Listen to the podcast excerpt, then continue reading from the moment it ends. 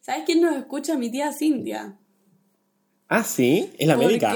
Sí, porque la otra vez eh, me había hablado mi primito Ciro y, Que nos y escucha. me dijo, me dijo, vos tenés una canción en Spotify.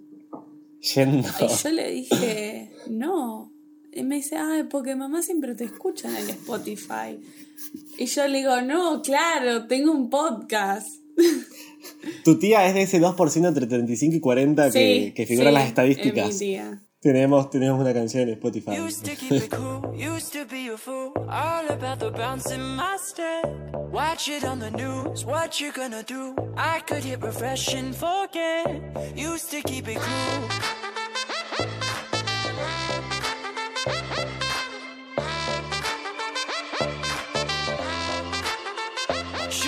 Bienvenidos una vez más a otro episodio de ATP, el podcast que siempre se lava los dientes. Yo soy Nico y me acompaña mi amiga Ragu desde la ciudad que siempre estuvo cerca en este nuevo episodio de la segunda temporada de ATP. Hola muchacha. Hola, querido. ¿Cómo estás? Eh, muy bien, ¿vos? Con mucho frío. Ah, sí.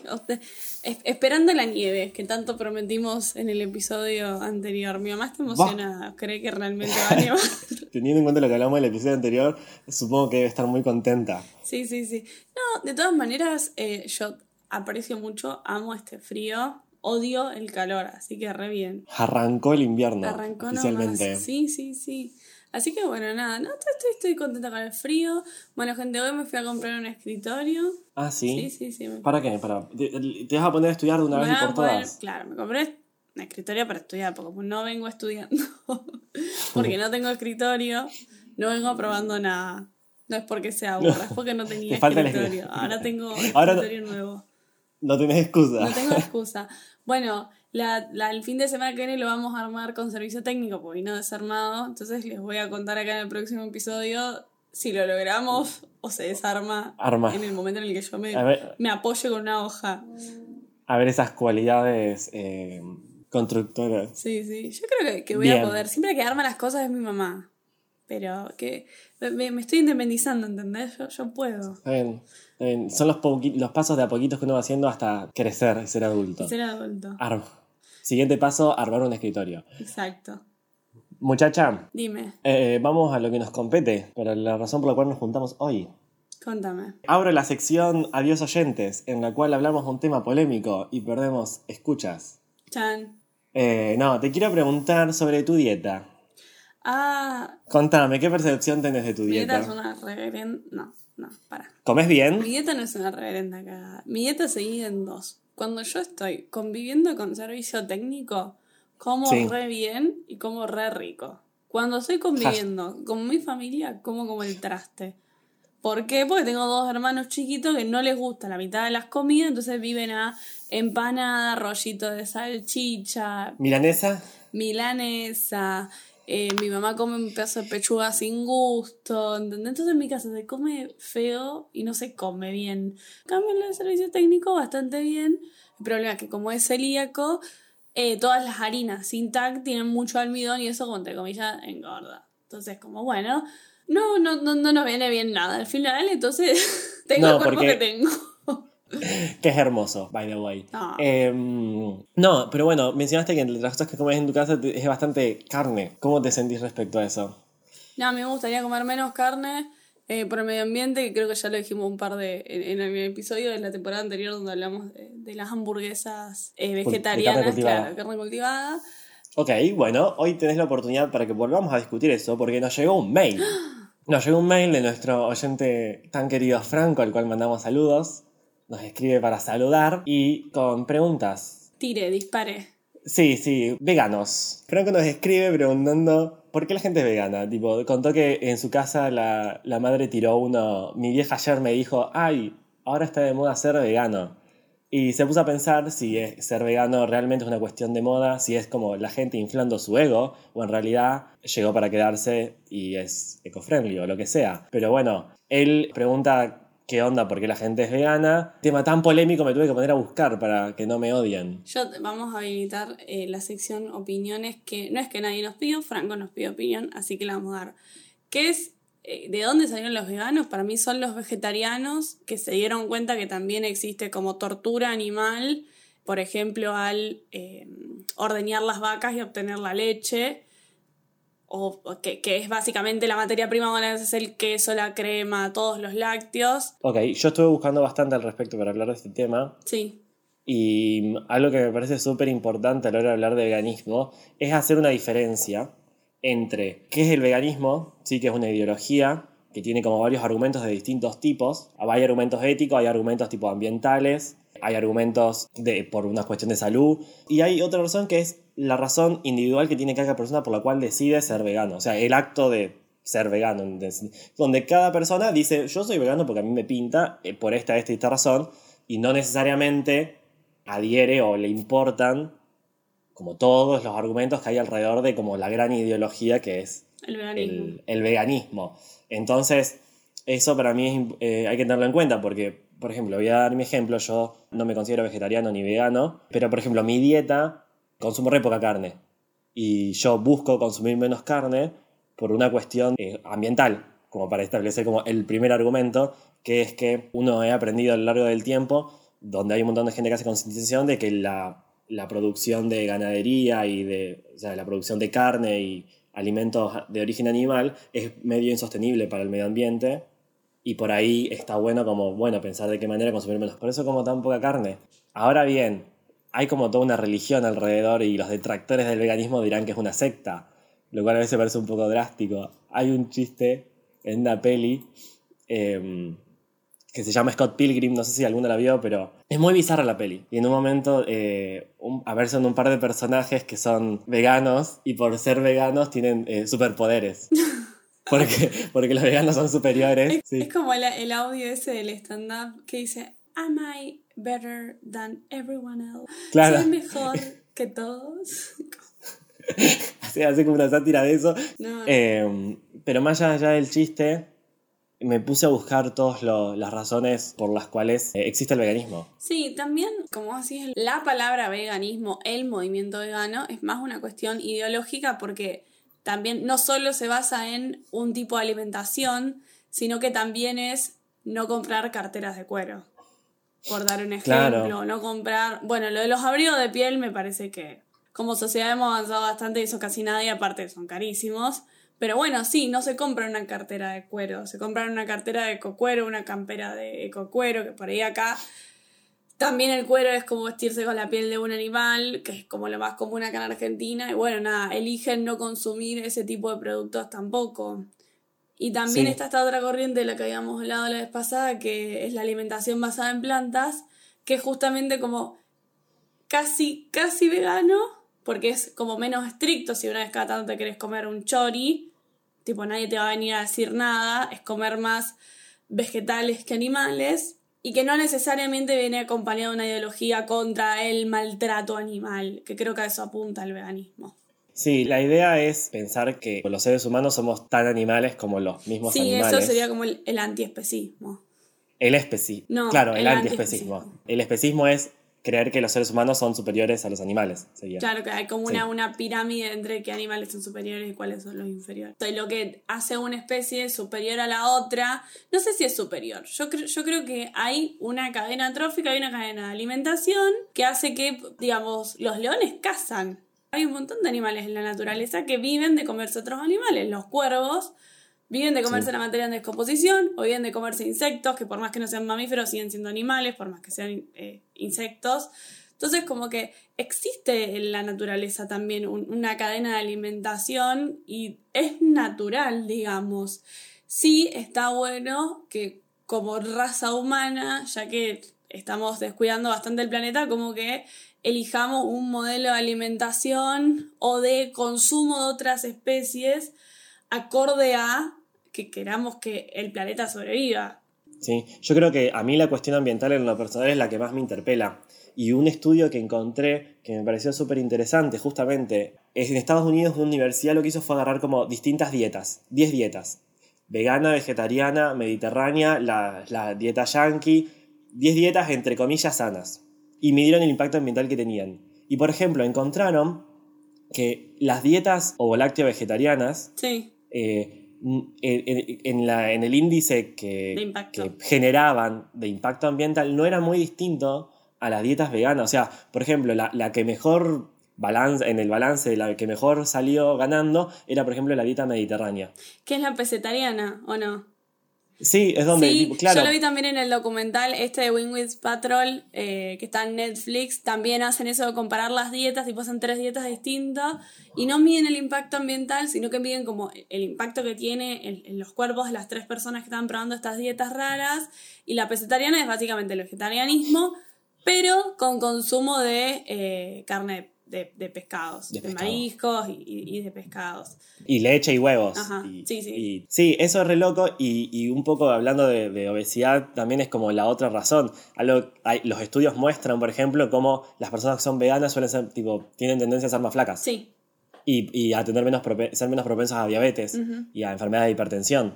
En contraposición, tienen como el problema de el tema de menor, menor contenido de calcio, o sea, como que son más propensos a tener quebraduras. Y un dato que a mí medio que me asustó fue que estudios en niños que toda la vida fueron alimentados de, mm, eh, con dietas veganas son más chiquitos. tipo, crecen, crecen menos y por ahí y necesitan obviamente tipo, la parte de lo- del crecimiento de los huesos es, es menor, como crecen más débiles. claro. Y a eso me lleva la pregunta de Franco, otra más que hizo en el mail, donde el tema de la vitamina 12, porque eh, vio que todo el mundo habla ¿no? de la deficiencia de vitamina 12, y acá me vas a ayudar un poco, eh, porque yo de biología no sé tanto, pero la vitamina 12 es una vitamina que se encuentra en casi todos los productos de origen animal y escasea en productos de origen vegetal. Sí. Entonces, bueno, tipo, ¿qué onda con eso? Yo no Eh, sé bien, digamos, en qué metabolismo actúa la vitamina B12. Sé que sí que mucha gente que es vegetariana eh, o vegana está suplementada. Algo, algo re interesante, o sea, yo creo que la solución a eso, desde la química y más fácil de incorporar, más allá de comprar la pastilla, el suplemento y tomarlo artificialmente, es eh, fortificar los alimentos con, con la vitamina. Como por ejemplo, uno toma justamente la leche, no, porque la leche eh, no, es, no es apta para veganos. Eh, Bueno, pero ejemplo, una leche de alimentos vegetales. y le añadís vitamina B12. Claro, exacto. que son alimentos veganos fortificados con vitamina B12. eh, Ahí vas a entrar en como una conflicto con la gente que no está de acuerdo con los alimentos ultraprocesados. O por ejemplo, si agarrás un, qué sé yo, una legumbre Pero- y la modificás genéticamente y creas una legumbre transgénica con vitamina B12, hay gente que tampoco va a estar de acuerdo éticamente en consumir eso. Bueno, pero, pero, pero, pero no, necesitas, no necesitas hacer eso. Puedes hacer una, una, una hamburguesa con soja normal, entre comillas, y en la receta, en algún momento, le agregas la vitamina. Sí, puede ser también, ¿no? ¿Y qué? me parece que es carísimo. A También, eso, a eso es la, también hay que ver eh, que la vitamina, digamos, no se desnaturalice cuando vos la pones en el producto, por- porque por algo se vende como suplemento y tal vez eh, no como agregado a productos existentes. Que, Claro, que igual pero- creo que pero sí digo- debe estar agregada. En la leche no, no me resultaría rara que esté agregada. Es que, es que no es algo muy extraño. Por ejemplo, la harina, Sí. nada que ver con veganismo, pero la harina por ley eh, viene, viene enriquecida eh, eh, con ácido fólico, con varias vitaminas, y no sé si incluirá la vitamina B12. O sea, claramente se puede a Suplementar, fortificar los... claro, sí. fortificando alimentos. Sí, puede Para ser una solución también esa. Eh, o sea, conozco muchas, tengo pocos amigos que son vegetarianos y veganos con los cuales me gusta charlar, pero eh, escuchando la, la voz de gente que no es vegana, me parece como que lo más importante en esta discusión, buscar como un punto medio y un consenso en donde hacer una concientización del impacto que tiene el consumo de carne y tratar de disminuirlo, en un principio al menos. Es Hasta que... llegue a una sociedad donde no haga falta. Claro, yo realmente creo que no hay que irse al extremo y no hay que pelear. Eso que había pasado hace un par de años de que se metieron en la rural donde estaban haciendo como esa presentación que están los, los, los chacareros, los gauchos que se suben a los caballos y no sé La qué. domada. Y viste que, que, que cayó, cayó un grupo de veganos como a protestar.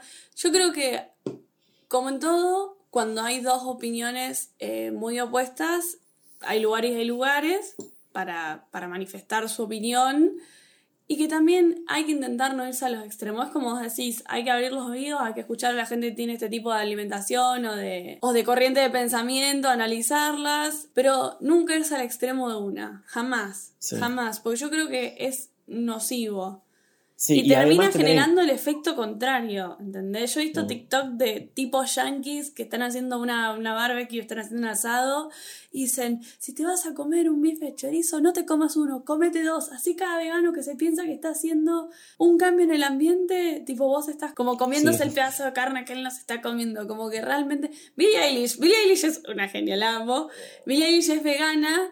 Y en las entrevistas dice, sí, soy vegana, pero yo no soy el tipo de vegana insoportable. Vos querés comer carne, come carne, haz lo que se te cante. Yo sé que este cuento porque no consumo animales y tengo esta dieta, pero no te voy a tratar de ir a convencer, no te voy a pedir que le saques la panceta que le pusiste a las papas fritas en la mesa en la que yo estoy sentada, porque esos son los veganos que odian todo el mundo y como que se, se desvía el, el foco de atención, digamos, a, a lo que realmente importa.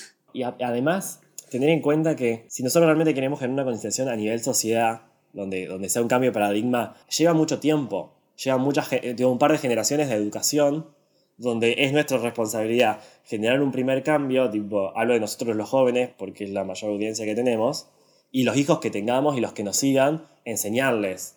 Pero que en un par de generaciones yo creo que vamos a ver un cambio. Sí, como todo. Eh, Creo que somos una generación justamente de, de, de mucho cambio social, de mucho cambio a nivel pensamiento. Si vos lo pensás, qué sé yo, las generaciones de hace 20 años atrás estaban sufriendo, siquiera 20, por ahí 10, estaban sufriendo eh, más cambios a niveles tecnológicos, por ejemplo. De repente la aparición del celular, la computadora, el microondas.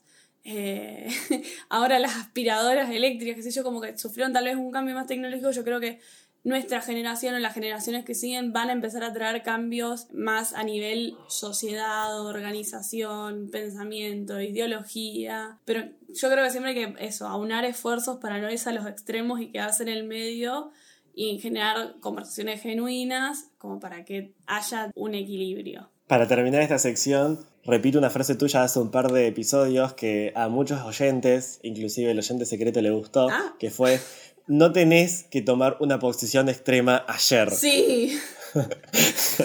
oh, un tema polémico. Creo que voy a tomar una posición extrema para ayer. No, Así quiero volver a algo que dije antes. La única cosa que no me cierra el veganismo son los huevos. El hecho de que Yo no consuman dos. huevos. ¿Por qué? Porque los huevos que uno consume en la heladera no son pollitos que no nacieron, no son abortos de pollito. Son los óvulos de la gallina que no fueron fecundados. Los huevos que ponen las gallinas son las gallinas cluecas. Te lo respondo acá. El problema de los huevos es lo que vos mencionaste hace un rato, es el tema de la, de la eh, cruelty free. No, bueno, Vos tenés que ver videos Pero pará, yo te... que los agarran. Sí, ya lo sé. a los pollitos, pero yo te lo, yo te lo voy a retrucar y te, y te cuento por qué. Esto siempre lo charlo con servicio técnico. Servicio técnico encarga, en mi casa también encarga, encargan maples, eh, maples de huevos, que son maples de huevos de gallinas que aseguran que tienen gallinas felices. Sí, Y el, claro, y el gallinero donde sacan los huevos, suben videos todo el tiempo de las gallinas y te las muestran que están felices y contentas y corriendo no están en jaulitas, tienen un espacio gigante, les ponen nombre, te explican por qué son todas hembras y no hay un macho, por qué es que no se pelean. Y realmente los huevos, te juro, son enormes, enormes, tienen una yema amarilla, naranjita, hermosa, como que te juro que se siente en el huevo que la gallina está contenta y feliz y que, digamos, si hay una semana que no llegaron con la producción porque las gallinas no llegaron a poner los huevos que tenían que poner, no te llevan.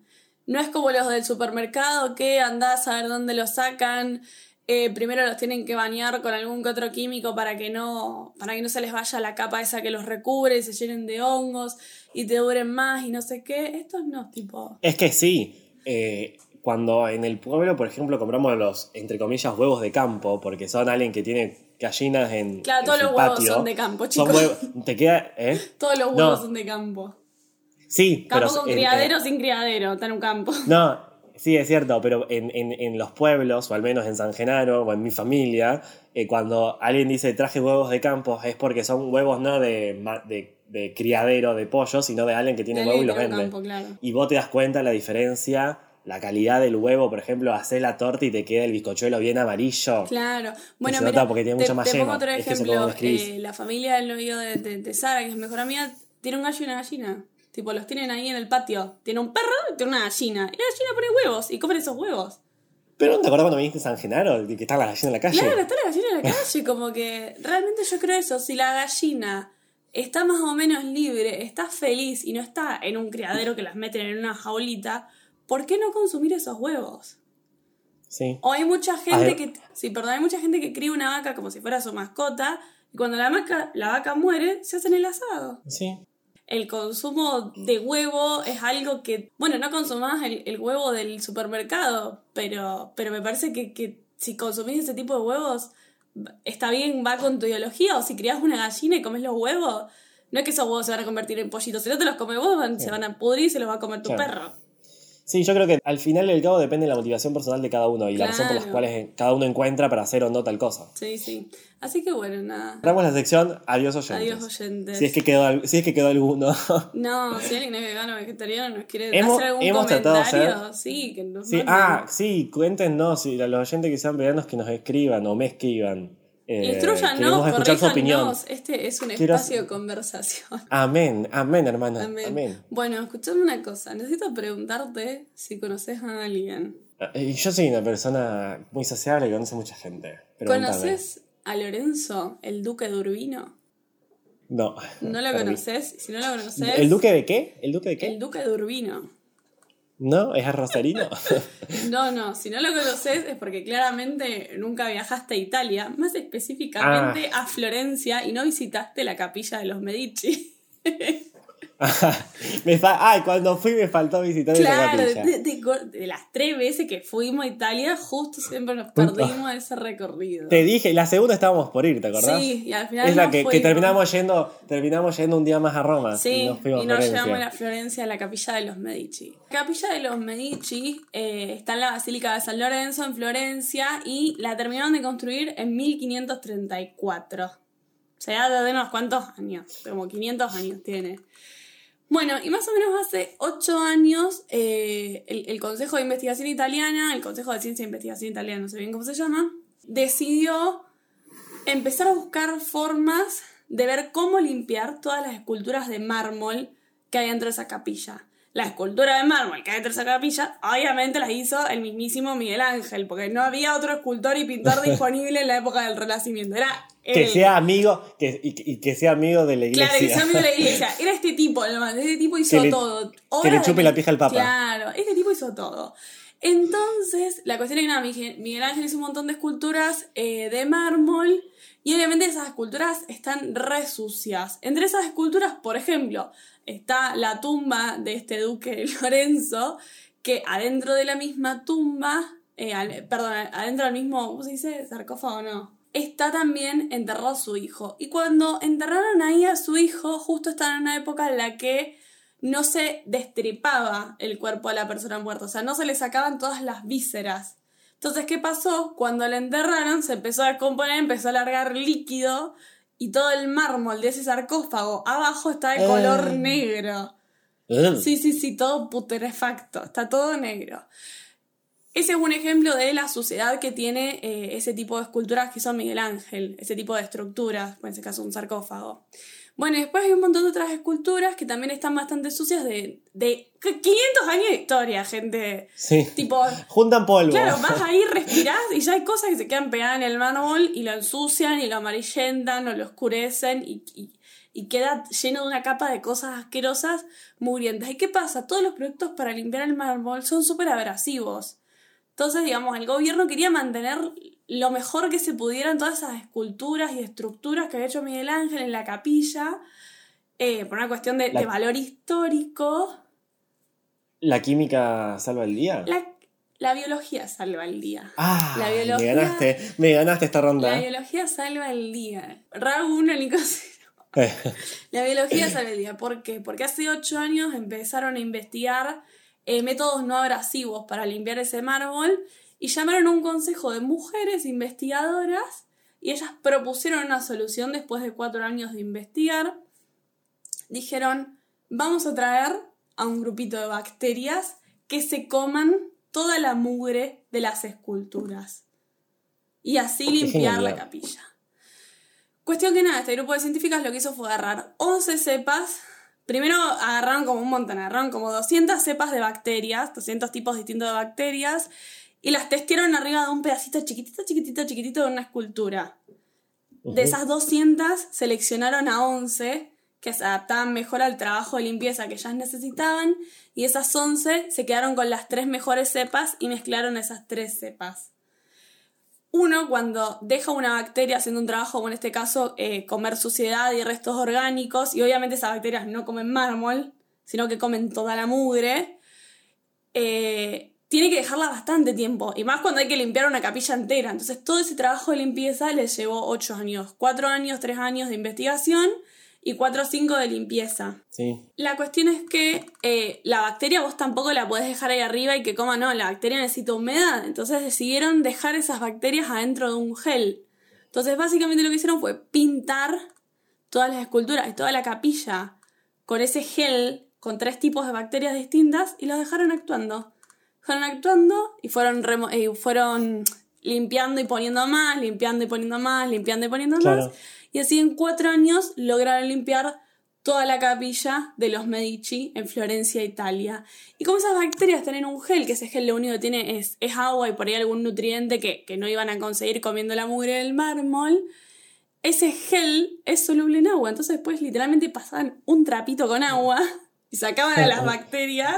Ma- manguerías un poco. Manguerías un poco y listo. Y así lograron limpiar esculturas del 1500 con Qué bichitos. locura, qué locura. Eh, e- esta, esta es la sección de problemáticas de países de primer mundo sin pobreza. Claro, allá tienen otros problemas. Este, Es lo que repetimos todo el episodio. Tipo, ellos son otros países que no tienen, tienen problemáticas más, más fáciles de No, y resolver. si te lo pones a pensar, es un método de limpieza ecológico. Porque las bacterias, como comen, viven, se reproducen, se mueren, como no pasa. No estás usando ningún No, agente re- contaminante. Eso, re verde porque no usas ningún químico. Claro, o sea, o sea, no usas ningún producto sintético, nada. No usas solventes. Y así limpiaron, así limpiaron la, la capilla. Yo lo, lo- encima esto lo vi en TikTok. Amo, porque en TikTok al final termino aprendiendo un montón. Sí, TikTok, TikTok es fuente de, de información. Así que bueno, ya saben, chicos, cuando vayan a, a Florencia, pregunten cómo, lim- cómo limpiaron eso que está ahí. Eh, De todas maneras, esta es la, es la primera vez que se usa este tipo de técnicas, así que ahora veremos qué más. No, y ahora se debe usar, lo, usa para todo el lo mundo. van lo a empieza usar, claro, lo van a empezar a usar en un montón de esculturas porque funcionó. Obviamente yo Así creo que... que- cada tipo de mármol y cada lugar debe, Sí. va a requerir de cepas distintas, de, de- de- de Claro. distintas bacterias para hacerlo, pero, pero sí, me parece que un método que fue un exitazo. Eh, aprovechamos para mandar todas nuestras condolencias a la familia del Duque Lorenzo. Están todos enterrados. Están todos And the. Wonderful Shania. Sí, sí, sí. Así que, así que bueno, ese ha sido mi, mi tema de la semana. Eh, sí es. Bien, bueno, hemos llegado. Estamos en horario. Ay, vamos a mandarnos un saludo a Vicky Telio, que es la mejor oyente del mundo, porque en el podcast anterior dijimos, ay, nadie se queda hasta acá al final a escuchar las siglas. Y Vicky me mandó un mensajito y me puso, yo sí me quedo a escuchar las siglas. la amo. Que, un saludo en a este Vicky, momento- espera, un saludo a Vicky y un saludo a Abril, que ya fue mamá, nació Alaska, la primer bebé oyente de ATP. Desde antes de nacer. Desde antes de nacer, desde la cuna. De, ella va a ser la única que va a poder decir desde la cuna oyente de. ATP. Saludos a Alaska y saludos a Vicky. Qué contento. Yo quiero mandarle saludos a, a Amy y Sara, que son dos oyentes nuestras que eh, estuvieron con COVID y siempre nos escuchan, así que espero que estén aisladas Ay, escuchándonos sí. y hayamos hecho un poco peor su aislamiento. Yo soy Nico y me acompaña mi amiga Ragu desde la ciudad que siempre estuvo cerca y esto fue RIP. Rabusa insulta por tema.